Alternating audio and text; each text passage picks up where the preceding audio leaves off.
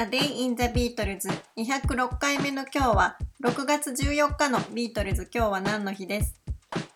？1964年の6月14日。扁桃腺炎で入院していたリンゴが無事退院しオーストラリアのメルボルンでワールドツアー中のビートルズに合流しました。リンゴはワールドツアーの直前に急遽入院することになりビートルズはジミー・ニコルをドラマーの代役としてワールドツアーを回っていました。リンゴは6月11日に退院すると、翌日にはオーストラリアに向けてロンドンを出発しています。サンフランシスコからホノルル、フィジーを経由して34時間の長旅を経て、ブライアン・エプスタインと共にオーストラリアに着いたリンゴは、そこで開いた記者会見で他のメンバーに会うのが待ちきれないと語っています。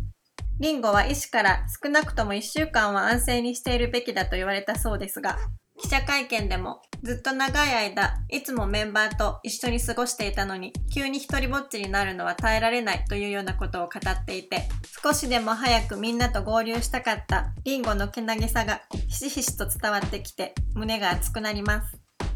この日メルボルンのサザンクロスホテルで無事再会を果たしたビートルズはジミー・ニコルも含めた5人で記者会見を行っています。そしてその夜にはリンゴの復帰を祝ったパーティーが明け方の4時まで夜通し行われたということです。ジミー・ニコルはそのパーティーには参加せず、翌朝まだ眠っているメンバーを起こさないようにひっそりとホテルを後にし、ブライアン・エプスタインに見送られ、ロンドンへ帰っていきました。後のインタビューでジミー・ニコルは一緒にツアーを回ったビートルズのメンバーは自分によくしてくれたと語っています。みんなが冗談を言い合って一緒に演奏することも楽しかったけれど、リンゴが戻ってきた後は疎外感を感じたというような趣旨のことを語っています。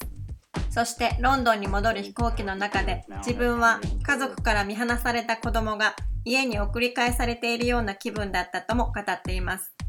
リンゴが戻ってきた完全なビートルズはメルボルンで6月15日から17日まで講演を行いました。